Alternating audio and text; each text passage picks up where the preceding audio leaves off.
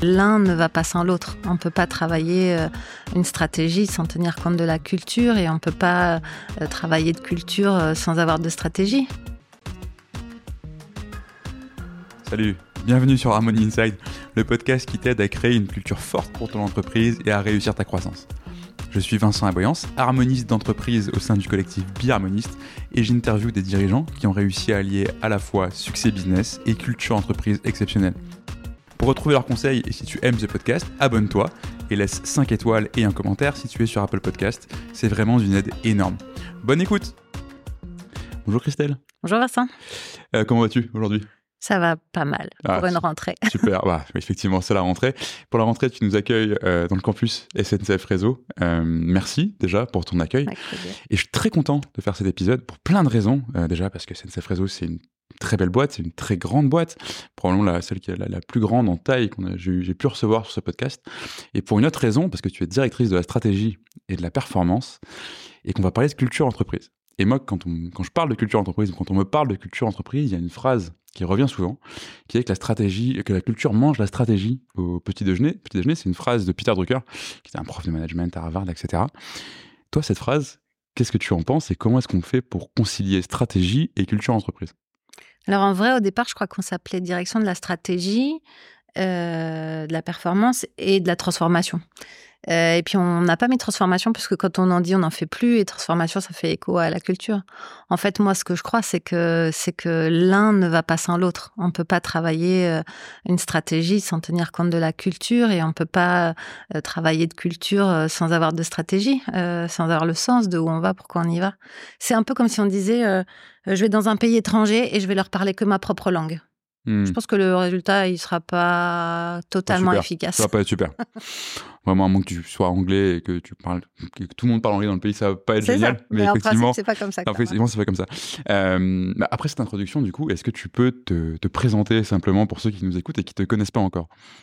Alors, je m'appelle Christelle Pujol Arrojo.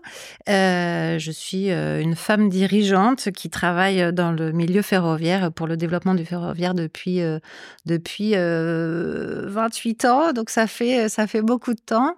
Euh, et euh, peut-être euh, si je devais me décrire, je suis passionnée par les les challenges et, euh, et professionnellement par la symétrie d'attention. Euh, Aujourd'hui, je suis directrice de la stratégie et de la performance, on l'a dit, de SNCF Réseau. Et j'ai à cœur d'essayer d'être une euh, directrice de la stratégie pas trop perchée. Hmm. Euh, parce que quand on fait de la stratégie, on est forcément un peu perché. Euh, mais j'essaye de guider mes actions avec euh, les équipes opérationnelles, le sens de l'action et de toujours penser aux personnes pour qui je travaille.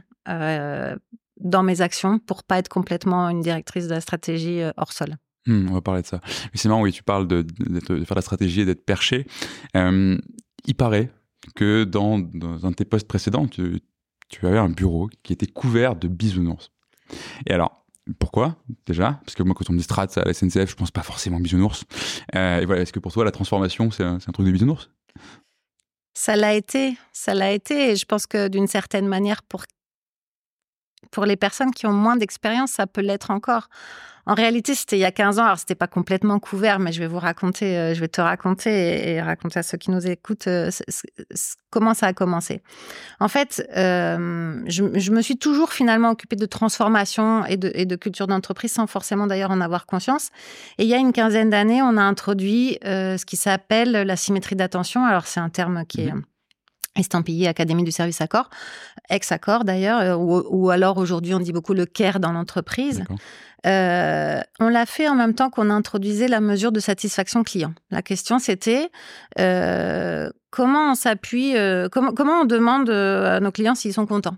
Et à l'époque, on n'avait que des clients mystères qui, eux, mesuraient la conformité de mise en œuvre d'un processus qu'on avait écrit. Donc le client mystère, il dit c'est conforme ou c'est pas conforme. Hmm, il dit pas j'ai adoré, quelle expérience incroyable. Exactement. Euh, et les clients, ils- des fois, ils adorent une expérience incroyable qui est tout à fait anodine pour nous, et parfois ils détestent un truc qu'on a eu beaucoup de mal à faire, etc. C'est beaucoup plus subtil la satisfaction client. Euh, et donc, on a mis euh, en place ça, et, et, aujourd'hui, ça ne nous viendrait pas à l'idée de ne pas piloter un business avec la satisfaction client, avec le fameux NPS, Mhm. Net Promoter Score, qui dit le, le- le nombre de détracteurs par rapport euh, à notre activité. Bon. Oui, de promoteurs aussi, j'espère Et d'ailleurs. de promoteurs, absolument, surtout cela. Mais le NPS, euh, bon.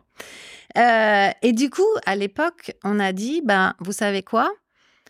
Pour améliorer la satisfaction client, il faut aussi améliorer la satisfaction et l'engagement des collaborateurs. Hmm. Donc, on va mettre en place des mesures de satisfaction des collaborateurs. Hmm. Donc, ça, c'était vraiment, euh, vraiment nouveau parce que ça disait aussi, pour améliorer la satisfaction des collaborateurs, on va, on va donc s'occuper de nos équipes. Tout à fait. Et ça, c'était vraiment euh, nouveau, perché Et ça, ça apparaît bisounours. Et bisounours. Hmm. Euh, pour ceux qui, qui étaient industriels, ingénieurs, euh, mais même des commerciaux. Enfin, se dire qu'on allait traiter sur un pied d'égalité les clients et les collaborateurs, cette fameuse symétrie d'attention se care, Mhm. honnêtement. Moi, j'ai assisté à des réunions où des patrons euh, s'envoyaient, alors je sais pas trop aussi, il y a 15 ans, on avait les, les téléphones, des SMS pour dire euh, c'est qui, euh, c'est qui, de quoi elle parle en fait, Mhm. de qui elle parle. Et à l'époque, on, a, on, a, on avait l'attention de dire on veut que les, les équipes en contact soient attentives, bienveillantes, attentionnées, proactives et positives Mhm. vis-à-vis des clients. D'accord. Et donc, ça C'est voulait dire principes de comportement que vous avez c'est ça, exactement. Au-delà du geste métier, parce que Mhm. finalement, il y a le- la technicité du métier, mais il y, a la, il y a la posture. Et ça, on a commencé à le travailler euh, il y a longtemps, il y a plus de 15 ans. Mais c'est un travail long, en fait, de travailler la posture, euh, la relation client, et de savoir justement euh, s'adapter, personnaliser la relation, s'adapter à chacun. Parce que, comme je le disais tout à l'heure, euh, en fait, la satisfaction client, c'est très volatile et, et ça dépend. Ça dépend du moment, ça dépend du client, ça dépend aussi de la personne qui est en face c'est pas une science complètement exacte. Et Hmm. donc, quand on a commencé à travailler ça, euh, et ben, si on disait qu'on voulait ce type de posture vis-à-vis de nos clients, ça voulait dire qu'il fallait que nos managers soient eux aussi attentifs, positifs, proactifs vis-à-vis des agents. Ce Et donc, ce qui a du sens. Hein. concrètement, ça veut dire quoi? Comment ça se travaille, etc. Hmm. Et- D'où les bisounours. Et justement, tu, parles de bisounours, mais de ce que j'entends, tu as aussi parlé de mesures. Tu as dit que ça a remonté au moment où on a commencé à mesurer euh, la satisfaction client. Euh, tu as aussi parlé de mesurer, du coup, le- l'expérience collaborateur. Est-ce que ça pouvait donner en termes de, de care et de bien-être pour les collaborateurs Si tu introduis deux mesures comme ça, en présupposant que l'une aura un effet sur l'autre, assez, assez vite, tu dois avoir des résultats empiriques. Donc, est-ce que tu as réussi à voir une, corrélation, à, te dire si je fais, je sais rien, plus temps en, satisfaction collaborateur, ça va se répercuter mécaniquement sur euh, satisfaction client? En fait, euh, ce sujet, il- maintenant, on a du recul. Euh, et moi, d'ailleurs, je me suis accrochée, j'ai continué. Et puis, j'ai moi-même été après en posture euh, de, de diriger des équipes en contact client. euh, parce qu'à ce moment-là, je n'étais pas en posture de manager opérationnel. Euh, et donc, maintenant, on a du recul et on a les résultats. Mais c'est vrai qu'au début, j'avais un doute parce que quand tout le monde vous dit, mais c'est vraiment blonde et gentille, quoi. Bon, C'était il y a 15 ans, ça. Ouais. Ouais, ouais, Ouais. c'est pas si vieux en même temps Mm. et c'est réel, voilà. Euh, bon, bah, ok. Euh, et je me souviens très bien d'ailleurs que quand j'ai eu mon premier poste de directrice d'établissement, ça s'appelle, j'ai dit à la personne avec qui j'avais appris tout ça, avec qui j'avais travaillé tout ça, bon, bah maintenant c'est un moment de vérité. Dans les, dans les parcours clients, il y a euh, euh, des rituels, des preuves et des moments de vérité, on en parlera peut-être. Et je dis, bah voilà, maintenant c'est un moment de vérité, j'y suis, j'y vais. Euh, bah, j'ai un formidable laboratoire devant moi. Et je vais voir si tes trucs là, ça marche ou si c'est de la théorie en fait. Hmm. Et ça marche. Et en fait, euh, non seulement ça marche parce que moi j'ai eu des résultats et je suis pas la seule parce que maintenant de- de- des dizaines de patrons euh, s'occupent réellement de, de leurs collaborateurs. Euh, et, Harvard a fait des études et a démontré que quand on gagne deux points de satisfaction sur la satisfaction euh, de- des collaborateurs, pardon, donc deux points sur la satisfaction des collaborateurs, on gagne un point sur la satisfaction client et on gagne un demi-point sur la marge. Parce que non, on n'est pas bisounours et parce que oui, on fait du business. Hmm. À la fin, comme un client satisfait est un client qui revient, eh bien forcément, ça délivre euh, du chiffre d'affaires, euh, du business. Alors, juste pour qu'on comprenne bien, euh, pour SNCF Réseau, c'est enfin, qui sont les clients Parce que je suis pas sûr que tout le grand public et les gens qui nous écoutent sachent faire la différence entre les différentes entités de la SNCF. Donc, euh, quand tu parles de satisfaction client, tu mesures celle de qui? En fait, cette question-là, en effet, quand on, quand on est dans un monde industriel et qu'on n'est pas en contact immédiat, en tous les cas pas, pas tous en Mhm. contact immédiat avec les clients et en- a fortiori pas avec les voyageurs euh, pour le ferroviaire, euh, c'est une vraie question. Et c'est une question qui n'a pas euh, de réponse à la fin. Parce qu'on peut rester, euh, si, il y en a, mais ça va être douloureux, on va faire des tas de brainstorm, de papers dans tous les sens. et puis, euh, ouais. D'accord. Alors moi, je dis en fait, la question c'est pour qui je travaille, qui est mon pour qui est, qui est mon interlocuteur, pour qui je délivre une prestation? Aujourd'hui, mon client c'est vous. Mhm. Pourtant, il n'y a pas de relation contractuelle entre nous, Complètement. Euh, mais je le fais pour vous et pour les gens qui nous écouteront. Et du coup, euh, la question, c'est pour qui je travaille et travailler ma posture de service, travailler l'écoute du besoin, mesurer l'impact de mes actions, Mhm. m'assurer que ce que j'ai fait répond à la commande qu'on m'a passée, etc. Eh bien, en fait, quel que soit mon interlocuteur, euh, ça fonctionne. Alors avant, on pouvait parler de clients internes, etc. C'est un peu galvaudé, puis ça a des défauts. Mais Mhm. en fait, à cette question, qui est mon client Je réponds toujours par pour qui tu travailles. Hmm. Ce qui finalement est très cohérent avec euh, ce que tu disais juste avant. En fait, c'est si, tu as cette posture qui va viser à incarner, donc qui peut être des valeurs, des principes, on appelle ça comme on veut, mais tu vas incarner ces principes-là, toi, dans ta relation avec les gens autour de toi, tu en attends qu'ils fassent de même et que, ces comportements-là essaiment, et au final, c'est le client final ou le voyageur, on l'appelle comme on veut, sera au bout, au bout de cette chaîne et vivra cette... euh, Absolument. euh, C'est bien le principe. que tu donc du coup que toi en tant que manager ou membre de, de- d'un comité de direction ou de- dans une position de leadership de manière générale, tu as cette responsabilité d'exemplarité et d'impulser ça dès le début. Absolument. Mais aussi de le, de le travailler parce que, euh, en fait, ce dont je me suis rendu compte aussi, c'est que euh, moi, j'ai. Alors, l'obsession de faire simple, et faire simple, c'est très compliqué. Oui, oui. Euh, c'est vrai. Enfin, c'est une lapalissade de dire ça, mais, mais c'est vraiment compliqué. Et plus on est.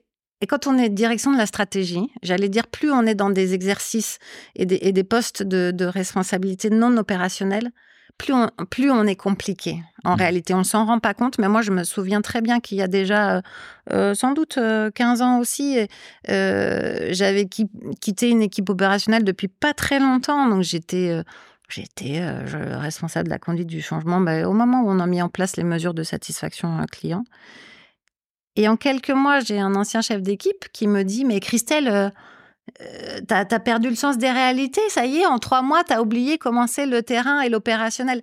Ça m'a beaucoup marqué, en fait, parce que euh, oui, ça va très vite à, à plus être dans cette réalité, dans cette simplicité, et du coup, dans cette explicitation de ce qu'on attend. Hmm, Euh, donc, à la fois, je le disais tout à l'heure, il y a bien sûr le métier, la technique, c'est le socle. Sans, sans le métier, on peut pas faire, euh, voilà, on peut pas exercer un métier. Mais la manière dont on le fait, euh, y compris dans les sujets de posture, travailler de façon explicite les postures et ce qu'on attend, euh, c'est hyper important quand on dit mesurer la satisfaction. Au début, les personnes qui sont pas en contact client disent ben, comment veux-tu que je mesure la satisfaction? J'ai ben, moi à la fin je vais te demander est-ce que tu es satisfait de Mmh, ce que j'ai fait pour toi? Euh, et c'est comme ça que tu peux mesurer. Il n'y a pas besoin d'un truc très scientifique. Oui, complètement. Euh, Il y a besoin d'un feedback en fait. Hmm, il faut qu'il soit immédiat et, euh, Absolument. et justement, dans ce moment où, dans, ton, dans, dans ton expérience, en tout cas, tu passes du, du terrain, si on peut dire, à quelque chose qui peut être plus euh, isolé, plus éloigné, en tout cas, de la réalité. À quoi tu te raccroches, justement, pour pas perdre le contact avec, euh, avec le terrain et la réalité? Alors moi depuis longtemps maintenant. J'ai appris parce que mon, entrep- mon entreprise a développé euh, l'excellence opérationnelle, a installé l'excellence opérationnelle euh, dans, dans les équipes. Et je les ai mises en œuvre parce que j'étais manager opérationnel et qu'on m'a dit, tiens, il faut faire ça. Hmm, Euh, l'excellence opérationnelle, c'est une discipline en soi, Oui, euh, qui est une discipline hyper pointue. Mais alors, je dis souvent, son défaut, c'est, mais ça me va très très bien, hein, c'est que elle utilise des mots de la langue française assez simples. Euh, Je vais vous dire tourner terrain, je vais vous dire euh, point cinq minutes, je vais vous dire management visuel. Normalement, et même je vais vous ajouter résolution de problème, chacun de nous va avoir une représentation de ce que ça veut dire. Hmm, Mais l'excellence opérationnelle, elle, a une représentation extrêmement précise de ce que ça veut dire. Et moins finalement de l'avoir expérimenté. Quand on démarre, on ne connaît pas et c'est une discipline euh, qui s'apprend en la pratiquant. Y a, on passe vraiment des paliers de maîtrise euh, en pratiquant, mais vraiment. C'est-à-dire qu'au début, on fait des tournées terrain, on va serrer des mains. Euh, bon, c'est toujours bien de dire bonjour aux gens, Hmm. mais c'est pas suffisant. Donc tu parles de tourner terrain. Tourner terrain, par exemple, c'est je suis manager des. des- Je suis manager, je vais voir mes équipes. D'accord. Euh, et là, tu mets le point sur, sur deux sujets. Donc, je vais voir mes équipes parce que euh, elles vont me dire, euh, donc je leur dis bonjour, puis après, j'apprends à aller voir avec elles. Hmm. Et là, on s'aperçoit assez vite qu'en tant que manager, on a un devoir et une responsabilité, c'est d'aller voir sur le terrain par soi-même. Euh, de voir euh, avec ses yeux la réalité de ce que vivent ces équipes, Mm.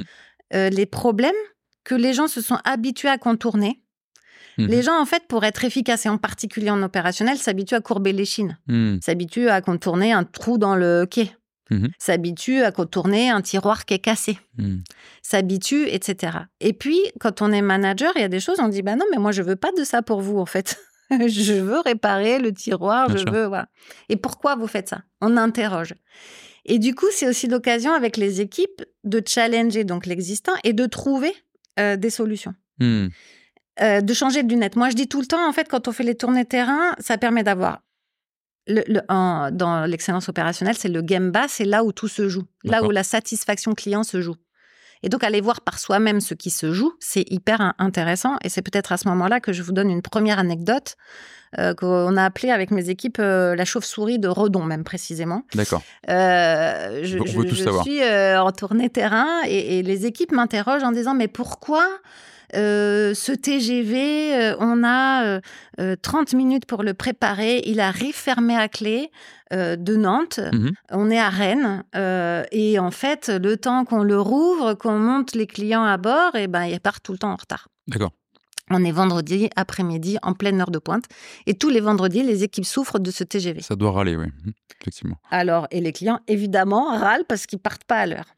Euh, et moi, en tant que directrice d'établissement, je me fais, euh, je me fais challenger en disant euh, quand est-ce que tu l'expédies à l'heure ton train? Bien. Mm. Et en fait, du coup, je pose des questions en disant mais Nantes, c'est nous, c'est aussi notre équipe parce que ça s'appelait TGV Ouest.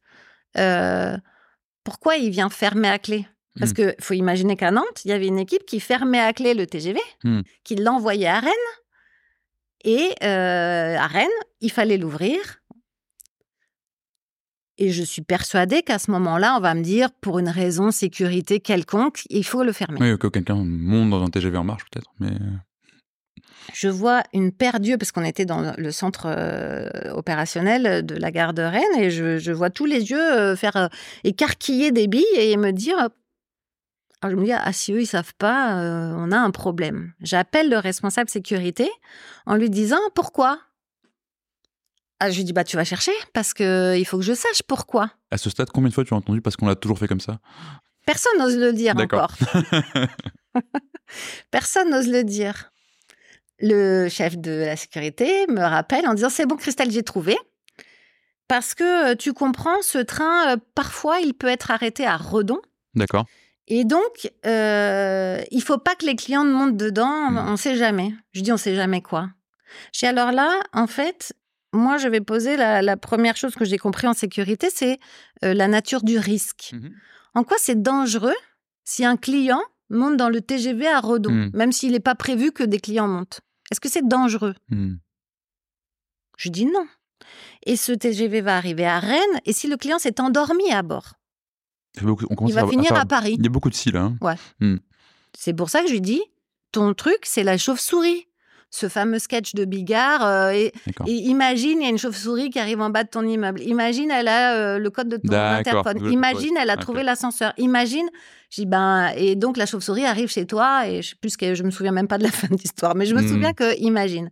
Et je lui dis, ça va pas, ta réponse. Essaye encore. Oui, effectivement, ça n'a pas de sens d'un point de vue. euh, Ça n'a pas de sens. Excellence opérationnelle, gestion des risques, etc. On ne fait pas tout pour un risque impossible à produire. Même à Redon, hein. Même à Redon. petite ville, grand renom, la devise de la Ah, ville. très bien. voilà. Excellent, excellent.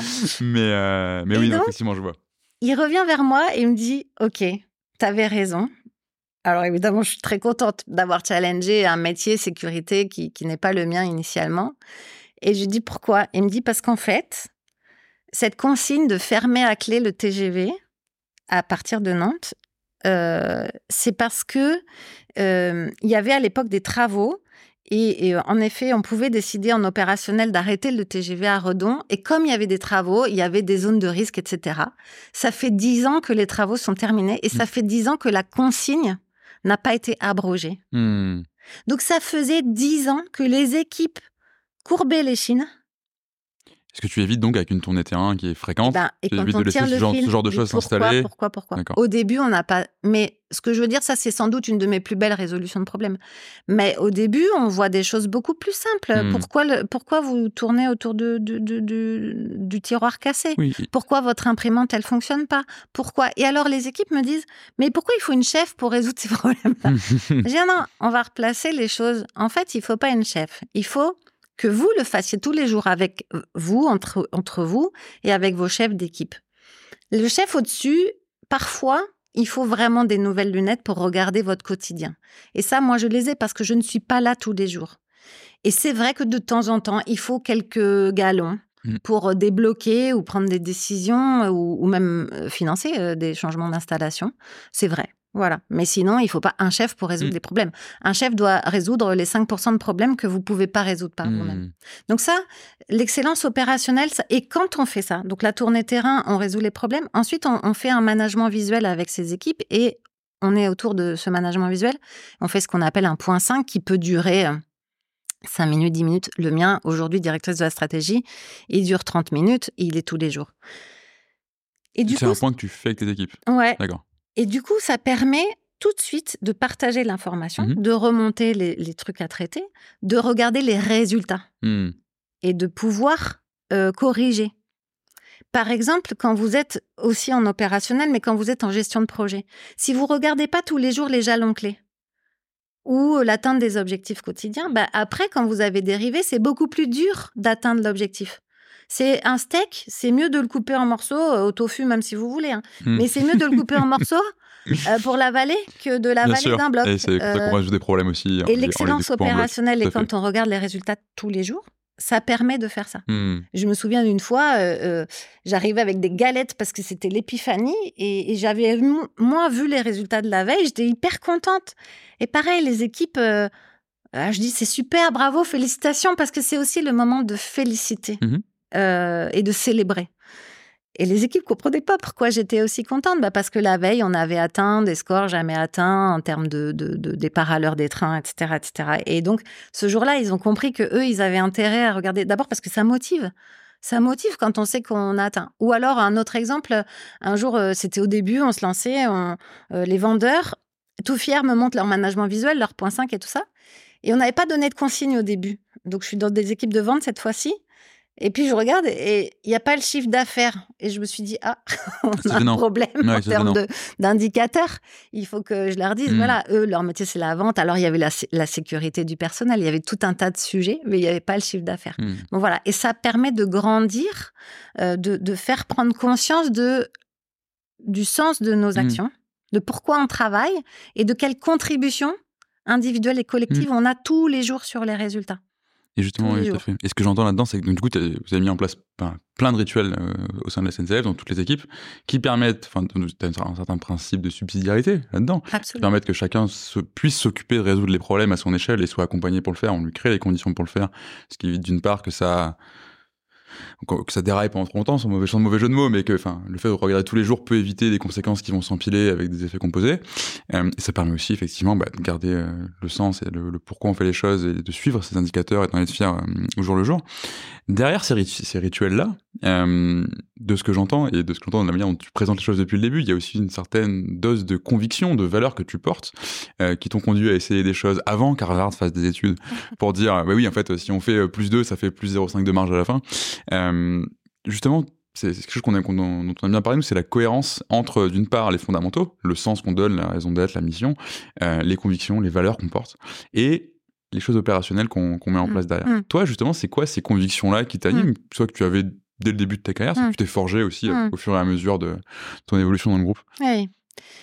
ce que je voudrais dire, c'est qu'en effet, je me les suis forgées au fur et à mesure et ça marche partout et tout le temps. Hmm. C'est-à-dire que là, je viens de parler de beaucoup d'exemples opérationnels, mais j'ai dit aussi qu'en tant que directrice de la stratégie, j'ai mon point quotidien Bien avec sûr. mes équipes. Le terrain, c'est celui dans lequel on travaille. C'est comme qui est mon client. Qui est mon terrain ben, C'est là où je travaille aujourd'hui, en fait. Et, sans cesse se reposer et se dire, quand j'étais quand j'étais euh, euh, dans le commercial, on m'a dit, ouais, mais tout ça, c'est bon pour l'industrie parce que ça venait de l'industrie. Quand j'étais, quand je suis arrivée chez Réseau, on m'a dit, mais ton truc à paillettes, là, c'est bon pour euh, les commerciaux, mais pas pour l'industrie. Quand je suis arrivée directrice de la stratégie, oui, mais c'est bon pour les opérationnels, pas pour les fonctionnels. À la fin, en fait, la question, c'est s'il y a des problèmes à résoudre, des résultats à atteindre et des, et des êtres humains, en fait, ça marche. Hmm. Parce que qu'on soit dans l'industrie, qu'on soit dans le commercial, qu'on soit en opérationnel ou en fonctionnel, à la fin, c'est des hommes et des femmes. Est-ce que j'ai une des, une des hum, questions que je me suis posée très jeune, parce qu'en fait, moi, je me suis retrouvée euh, euh, chef d'équipe euh, parce qu'un patron euh, a dit tu vas être chef d'équipe. Alors moi, je me demandais bien pourquoi. Putain, que passe je souvent comme ça. hein. Qu'est-ce que j'ai fait? En plus, il m'a dit tu seras chef d'équipe d'un service clientèle. Là, tous mes amis m'ont dit t'as fait une bêtise euh, parce que Ah. se faire engueuler toute la journée, c'est difficile. Par les clients. D'accord. Par les clients, les ouais. là, ceux-là. Euh, c'est très difficile, mais c'est très formateur. Mm. Et, et j'ai d'ailleurs l'habitude de dire, bah, soit on devient fou parce qu'on voit son, son entreprise euh, par le, par le côté de tout ce qui dysfonctionne. Mhm. Donc c'est très dur. Soit on a un déclic client euh, profond. Et Mhm. heureusement pour moi, c'est ça qui s'est passé. Euh, et du coup, dans les services clientèle, à l'époque aussi, et mais peut-être encore maintenant, on, on y met des gens qui ont, qui ont des parcours de vie très, très euh, divers. Pour le coup, il y a une grande diversité, je vais le dire euh, voilà, de façon très polie comme ça. Et donc, moi, jeune manager qui avait pas du tout de formation, mais des convictions, Mhm. je travaille euh, sur, les, sur chacun. Hmm. J'accompagne chacun sans avoir conscience de ce que je fais, mais je m'adapte à chacun. C'est-à-dire, je prends chacun là où il est. Mm. Je, je dis là où je veux aller. Je porte le sens, j'y mets de la ténacité, j'y mets beaucoup d'exemplarité, on va y revenir sans doute. Mais je tire chacun Mm. sur qu'est-ce qu'il peut apporter à cette équipe et au résultat de l'équipe? Parce que le monde des bisounours, non. Parce que au fond, euh, bien sûr que c'est un management ultra personnalisé, très bienveillant, mais euh, des patrons m'ont dit aussi, quand on connaît ton niveau d'exigence, il faut quand même, si tu es complètement honnête, que tu racontes à tes équipes que tu vas être très bienveillante et très exigeante. Et là, tu seras tout à fait honnête. C'est ce que je fais depuis. Euh, mais du coup, j'ai tiré le meilleur de chacun. Je crois, en tous les cas, je me suis efforcée. Et puis après, un autre manager est passé derrière moi et a managé tout le monde au, au- dans, un, dans, un, dans un cadre commun, avec des règles communes et avec. euh, euh, voilà. Tout le monde au cordeau pareil. Hmm. Évidemment, qu'est-ce qui s'est passé? Le changement être dur déjà? le changement a été dur, mais du coup, la qualité a dégradé. Et pendant longtemps, parce que j'avais pas le recul, j'avais pas l'expérience, je me suis demandé qui de nous deux avait raison. Euh, Quelle était la meilleure façon de manager? Est-ce Mm. qu'il fallait, par équité, traiter tout le monde pareil? Mhm. Ou par sens du résultat, euh, personnaliser la, la, la relation qu'on a avec chacun pour tirer le meilleur de chacun Hmm. Et, so- et soit en passant, l'équité n'est n'a pas vocation à être égalitaire. Pas l'égalité. Ouais. C'est ce que j'ai appris en fait dans Mm. ma carrière. C'est que oui, bien sûr, il faut être équitable. Je peux raconter une histoire aussi là-dessus. Ah. Mais l'égalité, euh, mais pas. Enfin voilà. Si on veut, en fait, ce que je crois profondément, c'est que euh, le bonheur collectif ne fait pas le bonheur individuel. Non, Donc il faut travailler les deux. Hmm. Il faut porter le sens et dire collectivement, une équipe, on va gagner, on va gagner ensemble. Et individuellement, il faut prendre les meilleurs talents ou le meilleur, le meilleur du talent de chacun. Mhm. Euh, c'est Fabien Galtier qui dit ça très bien. Alors comme c'est de circonstance, Ah, euh, je oui, me permets. alors Là, on a on a deux du Stade de Euh, France. On est en plein- c'est on est ça. en plein dedans. Il dit euh, une ambition collective et une croissance individuelle. Mhm. Honnêtement, c'est exactement ce que je crois. Hmm. c'est que là, il y a une vision partagée, il y a le sens de la mission. Et quand on travaille d'ailleurs dans une entreprise comme euh, SNCF, sans doute il y a quelque part euh, un sens de la mission sacré. Oui. Euh, un peu comme quand on est une équipe de France, Mais voilà. Ce qu'on retrouve souvent dans la mission de service public, en effet. Oui, oui, dans les entreprises de services publics. Mais je pense que cette mission, elle peut être sa- sacrée pour finalement dans beaucoup de- de- d'endroits. et tant qu'on a le sens de pourquoi on le fait. Vous savez, c'est cette fameuse histoire de, de, casseur de cailloux et, de bâtisseur de cathédrale. Si on sait qu'on contribue à une cathédrale, forcément, on, va avoir cette envie de réussir. Mm. Mais ce qu'il y a, c'est que le collectif, à un moment donné, transcende, et je cite à nouveau, quand on dépasse la somme des talents euh, et qu'on y met de la relation, alors il n'y a pas de limite à la performance. Euh, je suis totalement d'accord avec ça. C'est qu'à un moment donné, la, force d'un collectif, quand on tire le meilleur de chacun et qu'on va pas chercher ses défauts. Mm. Parce qu'évidemment, on ne sait pas tout bien faire parfaitement, mais on a tous des, des, des, des on, a, on a tous des points extrêmement forts. On capitalise sur ces points-là aussi.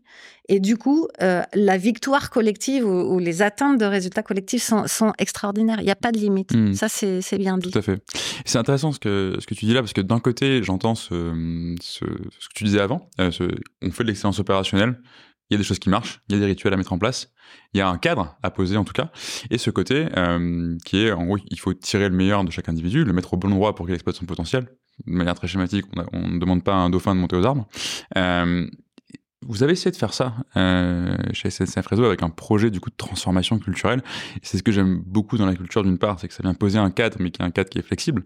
Voilà en gros les, règles du jeu collectif par lesquelles on va jouer. Ça, te permet de t'autonomiser en sachant que ce que tu fais est soutenu par le, par le collectif.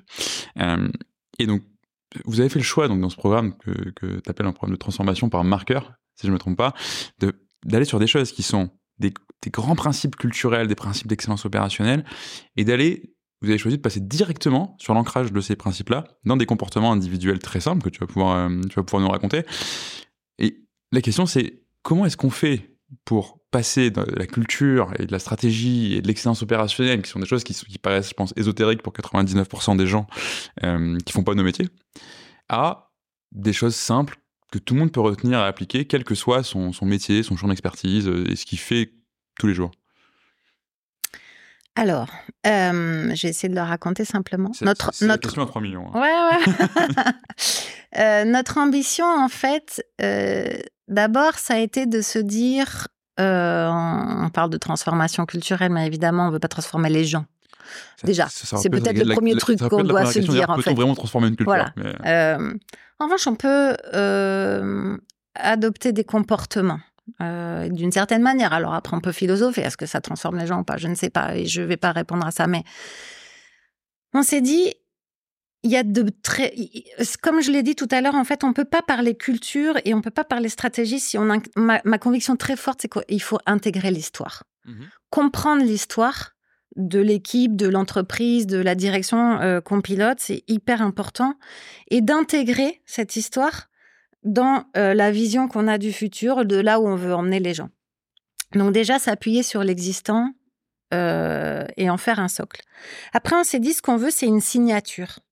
On voudrait qu'il y ait une signature commune dans les pratiques managériales, qui donc, pratique managériale, dit on va toucher les 52 euh, 000 collaborateurs mmh. de réseau. Parce que si tous les managers pratiquent la même chose, à la fin, tout le monde mmh. aura été euh, impacté par cette façon de faire, d'accord? Qu'est-ce que tu appelles une signature concrètement? Alors j'y viens. Une signature, dans l'idée, c'était de dire, ben, en fait, tu vois, moi, je suis manager chez Réseau. Je te rends compte, je te dis, Vincent, tu sais, je suis chez Réseau et je fais de l'excellence opérationnelle. Et puis, tu sais, on a les marqueurs. Et alors, on fait comme ci et comme ça. On mesure la satisfaction de nos, interlocuteurs. Et, moi, je travaille pas en direct avec des, clients, mais je fais ça aussi. Et, en fait, je suis très fière de faire ça. Et hmm. toi, parce que tu vas l'avoir entendu plusieurs fois, tu vas me dire, ah non, mais toi, tu travailles chez Réseau.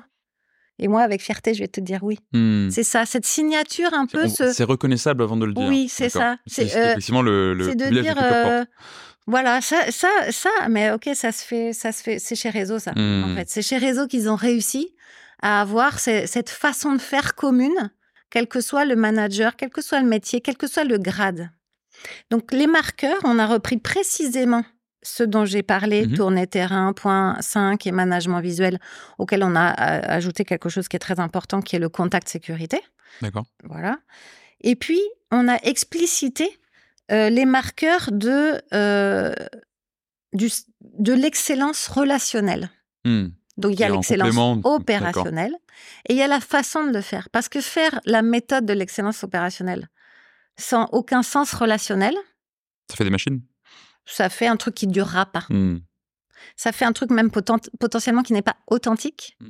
Et quand on veut pratiquer la symétrie d'attention, quand on veut pratiquer le care pour que ça marche vraiment et que ça s'installe dans le temps, alors il faut être authentique. Hmm. Sinon, euh, il y a une dissonance entre euh, les faits et la parole et les gestes, et, ça, ça marche pas. Non, complètement. Ça marche pas.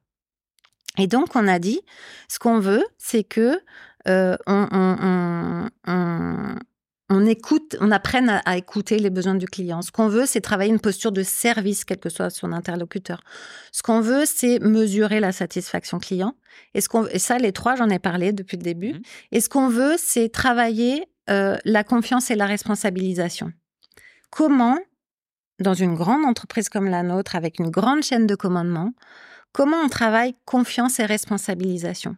Comment on, éclaire vraiment le périmètre de responsabilité réservé C'est Michelin qui euh, utilise ce terme-là et, je trouve qu'il est très approprié. Donc on, définit, si tu es mmh mon manager, tu vas dire voilà le cadre dans lequel tu mmh travailles.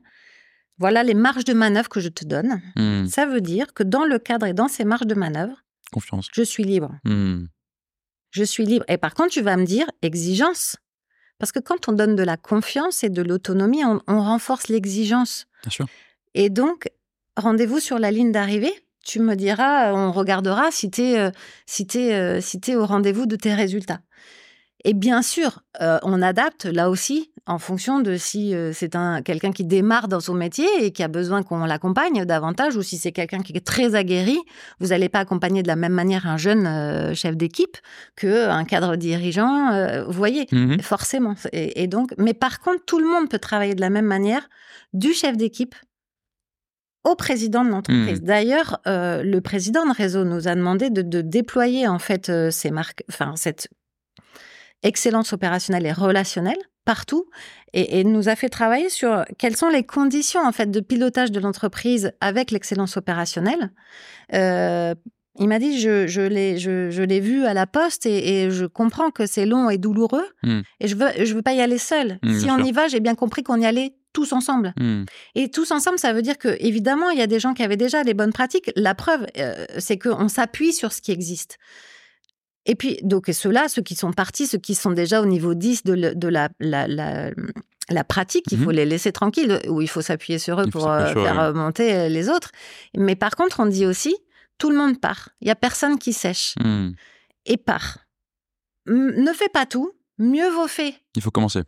Mieux vaut fait que parfait. Mmh. Mieux vaut fait que pas fait. Il faut démarrer par quelque chose parce que c'est en le faisant qu'on apprend et qu'on apprend, euh, qu'on maîtrise vraiment le geste. Et sur la simplicité, en fait, tout ça, tout ce que je suis en train de dire, au départ, on a dit ce qu'on veut, c'est quelque chose aussi simple que si je te dis, Vincent, pour être en bonne santé, mmh il faut manger 5 fruits et légumes par jour, il faut marcher 10 000 pas et il faut pas fumer. Tu vas me dire, Christelle, je te remercie. Euh, je suis vraiment fière de t'avoir invité à cette. Euh, oui, merci pour ces conseils pour une hygiène de vie. Merci d'avoir révolutionné ma vie. non, mais blague à part, c'est ce qu'on a retenu en tout cas. Les, les 5 fruits et légumes par jour, on les a rabâchés, je crois que depuis 20 ans. c'est ça. Euh, et bah, tout le monde le sait, quoi. Tout le monde le sait. Et pourtant, si on creuse et que je te dis, mais en vrai, tous les jours, tu manges 5 fruits et légumes, tous les jours, tu fais un aveu à mon audience, c'est pas sûr. Euh, tous les jours, tu fumes pas quand on est fumeur déjà. Ça, c'est vrai. Ça, ça, je le fais. Euh, yes. Et, voilà. Et, bien sûr qu'on sait, c'est ça qu'il faut faire pour être en bonne santé. C'est hmm. pas si simple de le faire tous les jours. C'est ça l'esprit, en tous les cas, c'est de dire voilà, ça doit être. C'est pas la révolution. Normalement, on n'est pas sûr d'avoir le prix du meilleur manager de l'année, mais normalement, ça nous évite celui du pire. Mmh, complètement. Et ça donne un socle commun de pratiques et de, de, communauté de destin. Et je pense que c'est intéressant ce que, tu, ce que tu dis, ce côté, il faut, il faut que tout le monde parte, parce que moi, ce que je me suis dit en, quand, on a préparé cet échange pour que tu me parles de ce projet-là, je me dis, mais attends, mais ils ont 52 000 personnes à, gérer, une transformation culturelle, c'est monstrueux. Puis, on veut une signature, on veut des nouvelles pratiques, on veut que tout le monde fasse pareil, mais les gens, ils faisaient déjà avant. Euh, on, est sur un métier qui est, j'imagine, très sécuritaire, parce que si tu te plantes, bah, il y a des accidents, en gros, et des accidents qui sont graves. On, fait pas, il y a des, d'autres métiers où tu as moins besoin de cette culture, et où c'est plus facile d'accorder de la confiance, l'autonomie, etc. Quand on est sur la prestation intellectuelle, par exemple, que sur faire rouler des trains et les faire arriver à l'heure. Euh, donc, tout ce changement-là, dans un environnement qui en plus est extrêmement distribué, si je me trompe pas, parce que tu parlais tout à l'heure de pôles, de régions, etc., qui peuvent avoir des sous-cultures, des, sous-manières de faire, ce qui est tout à fait normal dans une organisation aussi grande. Concrètement, comment tu fais pour que ça, ça marche une fois que tu as posé des intentions? Alors déjà, les intentions, c'est vrai, je ne l'ai pas dit, on les a euh, co-construites, c'est-à-dire que 8, c'est déjà trop, mais bon, on n'a pas, on pas su faire moins et on s'est interdit de faire plus. Quand tu dis 8, c'est. 8 marqueurs. D'accord. Les, ceux que je vous ai mhm. décrits. Euh, c'est beaucoup. Euh, mais voilà, on n'a pas, on pas su faire moins et, trop, c'était pas, c'était pas raisonnable. Plus, c'était pas raisonnable. Euh, donc, on a co-construit, on a choisi avec les équipes en disant voilà, voilà l'histoire qu'on veut raconter, les cinq fruits et légumes. Et on veut, on est persuadé profondément que tout ce qu'on cherche, c'est déjà là. Hmm. Ce qu'on veut, c'est le plus petit dénominateur commun à tout le monde, quel que soit l'endroit où je suis, quel que soit le métier que j'exerce, quel que soit le grade que j'occupe, mmh on veut faire la même chose. Aidez-nous à construire. donc on l'a fait plutôt avec des opérationnels parce que mon souci de ne pas être perché, j'ai toujours euh, en tête que après on peut toujours s'adapter dans des dans des dans des sphères euh, différentes, mais les opérationnels, il faut pas qu'on les rebute en ayant une mauvaise compréhension des choses. Et donc on a co-construit avec eux et on a choisi ce plus petit dénominateur commun. L'idée c'est d'avoir vraiment cette euh, cette signature quel que soit l'endroit. Après, la manière de le de l'exercer, de le porter, forcément là aussi il y a une part de personnalisation parce que euh, euh, je travaille à Paris, j'habite à Rennes. Euh, D'accord. En une heure et demie, c'est fait grâce, au, grâce à Ce que j'allais dire, c'est que le TGV qui va, l'axe atlantique du TGV, mmh il va à Rennes, il va à Bordeaux. Si vous essayez de séduire les clients bretons avec des cannelés, ça va, et, les bordelais avec des crêpes, ça va moins bien marcher que si, vous voyez, alors c'est peut-être pas un bon exemple pour tous les gourmands parce qu'au contraire, c'est la diversité. vous voyez, c'est l'image, c'est de dire qu'à un moment donné, il y a aussi des spécificités culturelles. Mmh, fait. À un moment donné, il y a aussi des moments, c'est-à-dire mmh. que j'ai bien compris, il faut faire ça, mais moi, je suis engluée dans mmh. la mise en place d'un processus industriel, dans le lancement d'une nouvelle offre, dans le dans des voilà il faut choisir aussi le bon moment. C'est mmh. pour ça qu'on dit tout le monde part. Mmh. Tout le monde part à son rythme. Et sur son, pas non son sujet du moment. Et sur son sujet du moment. Et exactement, ce qui est, ce qui est vraiment intéressant avec l'excellence opérationnelle et relationnelle, c'est que ça peut s'appliquer dans n'importe quel contexte. Vraiment. C'est-à-dire que euh, je me souviens, euh, dans mes postes précédents, on me disait, tu sais, c'est tous les jours qu'il faut faire un point 5. Je me disais, ils sont dingues, et puis ils se rendent pas compte. Euh, moi, je suis directrice d'établissement. Euh, ouais, et puis ça, j'ai pas besoin tous les jours. Puis la crise Covid est arrivée. Je peux vous assurer qu'on a mis un point 5 tous les jours, et qu'il était très, très, très utile. eh ben, en fait, il est toujours là, dans ma pratique. Je ne mmh. suis plus jamais revenue en arrière parce que ça, parce que ça rend résilient et que depuis, euh, euh, il y a eu le télétravail qui s'est développé. Donc, comment on crée un collectif quand on est parfois en présentiel, parfois en mmh distanciel et en mixte en plus? On, Voilà, on n'est pas tout le temps tous ensemble. Bah, en fait, ce point 5, vous voyez, c'est un exemple. Et donc, de dire, il faut prendre les équipes là où elles en sont. Mmh. Euh, et intégrer leur histoire. En mmh. fait, si on n'intègre pas l'histoire, si on passe en force, euh, si on s'adapte pas, une tournée terrain, je l'ai dit tout à l'heure, ça marche qu'on soit directeur euh, fonctionnel ou directeur opérationnel. Mais évidemment, on va pas le faire de la même manière. J'ai pas besoin de chaussures de sécurité quand je fais une, tournée terrain avec mes équipes euh, en direction de la stratégie. Hmm. En revanche, il peut y avoir la même question. Bien sûr. La même question commune. Et si tous les dirigeants ou tous les managers posent la même question, à la fin, les 3000, ils vont dire tiens, on nous demande tout le temps quelle est notre euh, difficulté la plus grande Quelle est notre fierté la plus grande? Mais ça, déjà, ces deux questions-là, mmh.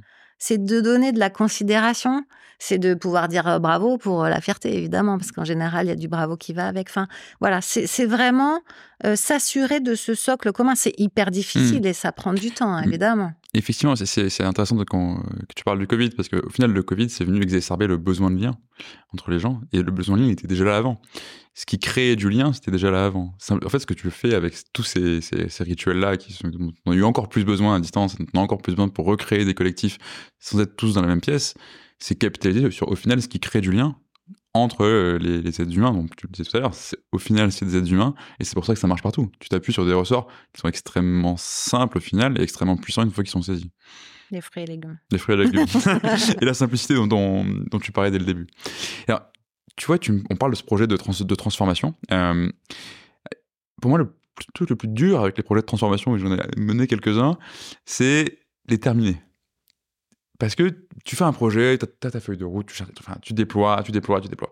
Et puis à un moment donné, si tu as réussi une transformation, tu n'as plus besoin de projet. Tu as besoin que la transformation elle soit visible et que les gens fassent ce qu'on voulait qu'ils fassent au départ du projet. C'est l'intention que tu as co-construite, etc.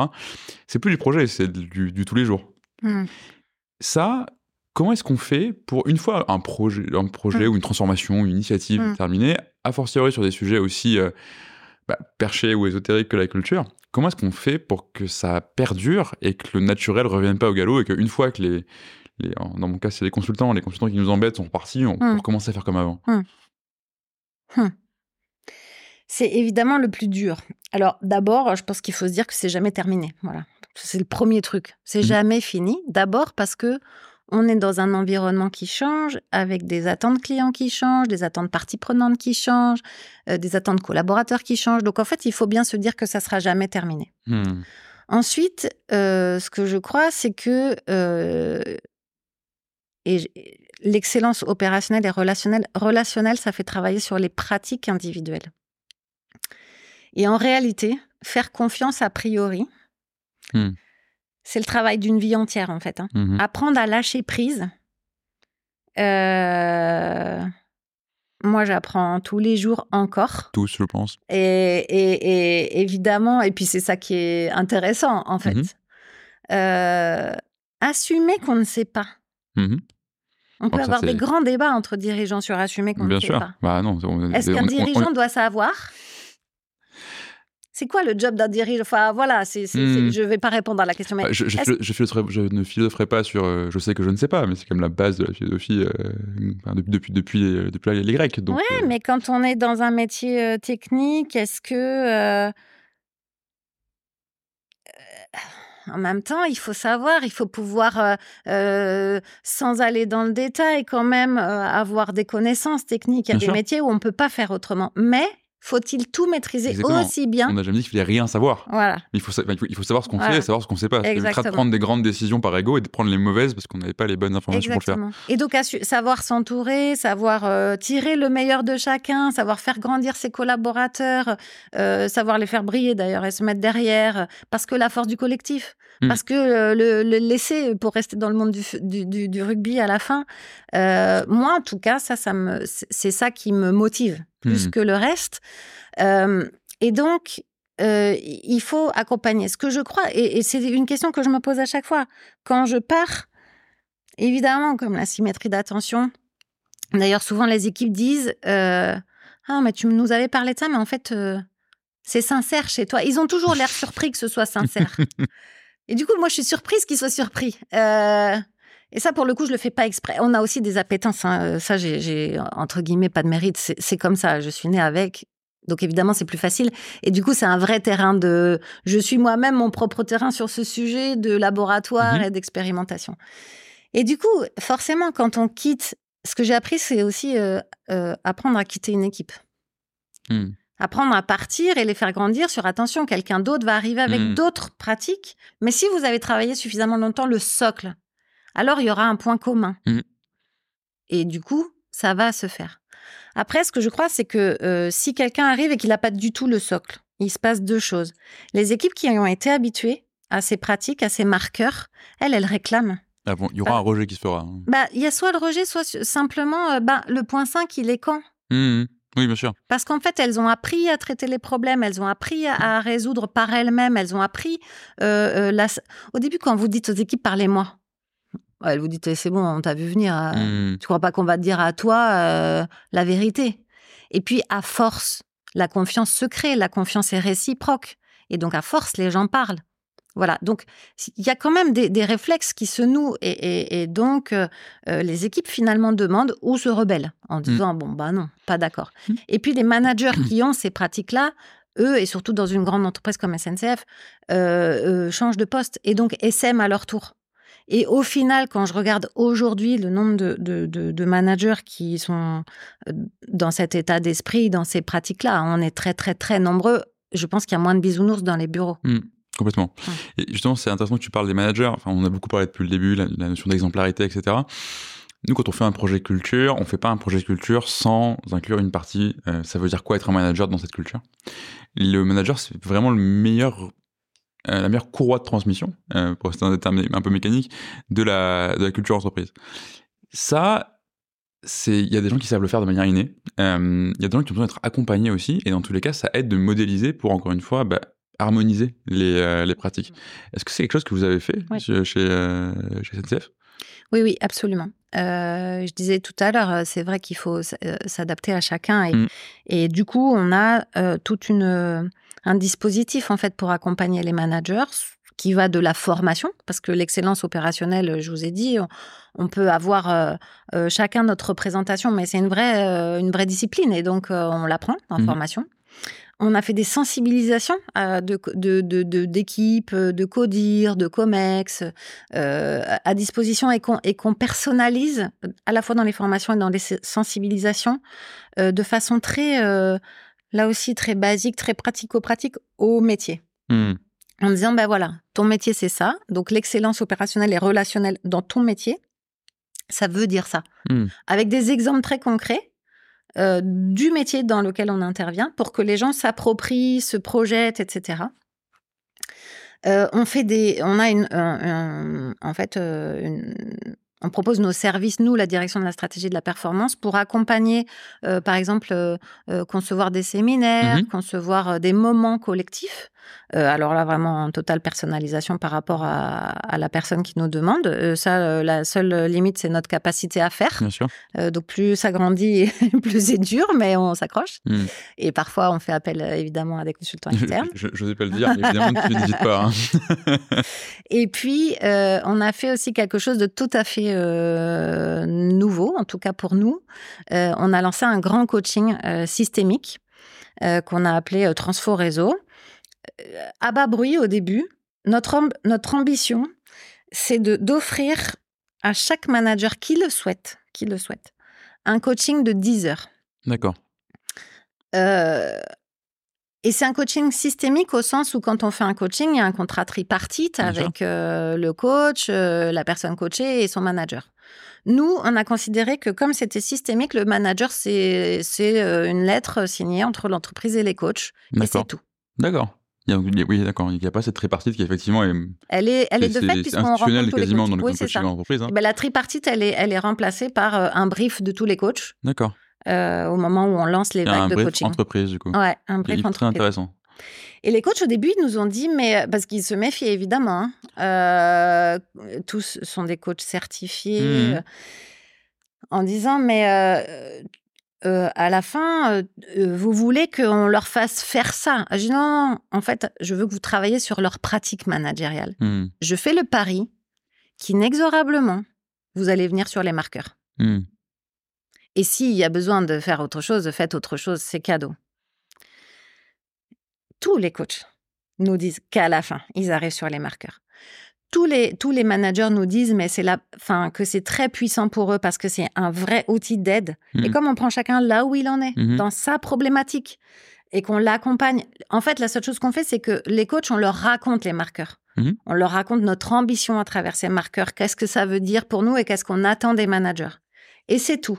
Ils le savent, ils ont, et après, ils accompagnent en vrai coaching, une problématique qu'ils décident avec la personne qu'ils accompagnent, etc. Et inexorablement, par euh, un chemin ou par un autre, ils arrivent à la pratique de l'excellence relationnelle, en, fait. Et, ça, euh, voilà, on accompagne les mmh. managers et notre ambition, c'est en, en, trois ans euh, d'accompagner les 3500, 4000 managers de réseau volontaires. Parce que voilà, c'est pas obligatoire. Certains, pendant le, coaching, nous disent j'aimerais voir, j'aimerais faire un point avec mon manager. Bien, bien sûr, c'est possible, du mmh coup. Euh, les coachés et les coachs nous ont dit est-ce que c'est possible? Oui, c'est pas parce qu'il n'y a pas de contrat tripartite qu'on a interdit. Mmh, euh, c'est pas la question. Mais euh, voilà, c'était pour que les gens se sentent libres. Et évidemment, du coup, c'est extrêmement puissant parce mmh. que c'est des choses, en particulier dans les métiers industriels. travailler à son comportement, à son impact sur son équipe, c'est pas la première chose qu'on apprend. On apprend d'abord la sécurité, on apprend d'abord euh, euh, à exploiter des trains ou bien à faire de la maintenance et des travaux, mais, mais euh, on n'apprend pas à être un manager dans des métiers mmh. industriels. Mmh. C'est très intéressant parce que du coup, tu as effectivement ce triptyque de des principes, des intentions, des convictions au départ, des marqueurs, euh, des, outils en fait. C'est, ces marqueurs, c'est des vrais outils pour les managers mmh. et cet accompagnement individualisé qui te permet, bah, comme tu le dis, de, enfin, de chacun va partir de là où il est pour pouvoir tirer le meilleur en fait de ces outils que tu lui mets à disposition. Absolument. Et on arrive là-dessus. Ouais. Ce qui fait plutôt un très beau, un très beau dispositif, effectivement. Après, il faut le temps et il faut, euh, il faut le temps de, de, mesurer en effet hmm. l'impact. Mais en tout cas, on y a mis euh, toute notre énergie pour que chaque euh, ingrédient, bah, c'est comme les talents individuels et, la force du collectif, pour hmm. qu'ensemble, ça fasse un joli package qui permette à chacun de trouver comment il peut améliorer sa pratique hmm. et accompagner son équipe. Ouais. Et donc, du coup, en ayant dit tout ça, euh, ça m'amène sur une dernière question, qui est une question traditionnelle sur, euh, sur ce podcast. Avec toutes ces convictions et, tous ces retours d'expérience, toi, quel conseil est-ce que tu donnerais à un dirigeant pour lui permettre d'exploiter au mieux son, sa, culture entreprise ou son actif culture entreprise, si on veut en parler comme ça? La, première chose, c'est euh, de valoriser l'existant. en fait, les choses, elles changent tellement vite que arriver et nier l'existant, c'est, enfin, voilà. Pour moi, aujourd'hui, ce n'est plus possible et surtout, c'est contre-productif. Bien sûr. Euh, voilà. Alors que si on s'appuie sur l'histoire, ça, ça va marcher. Euh, et puis après, c'est, euh, c'est le conseil, c'est s'engager personnellement, authentiquement. C'est-à-dire que on peut pas déléguer tout ce que je viens de vous, de vous décrire. On peut pas. Il faut l'expérimenter par soi-même d'abord pour apprendre soi-même et s'améliorer et pour que les équipes elles vivent réellement quelque chose. Et donc donc ça ne se délègue pas et il faut être authentique il faut accepter de dire j'en sais rien. Vous savez quoi, je ne sais pas. Hmm. Euh, donc posez-vous. Moi je dis souvent mais des idées parce qu'au début les, les personnes comprennent pas. J'ai mis des idées si vous saviez, j'en ai tellement que je me fatigue avec mes idées. Mais mais ce dont je suis sûre c'est que les bonnes elles sont là, elles sont dans les échanges qu'on va avoir ensemble. Euh, et ça ça peut pas se déléguer à quelqu'un d'autre. Mais c'est pas que le chef. Euh, ni le grand chef, ni le petit chef. C'est ensemble. Euh, moi, ce que je crois, c'est comment on embarque tout le monde, en fait. Mmh. Euh, voilà. Tenir compte de l'existant, de l'histoire, raconter des histoires.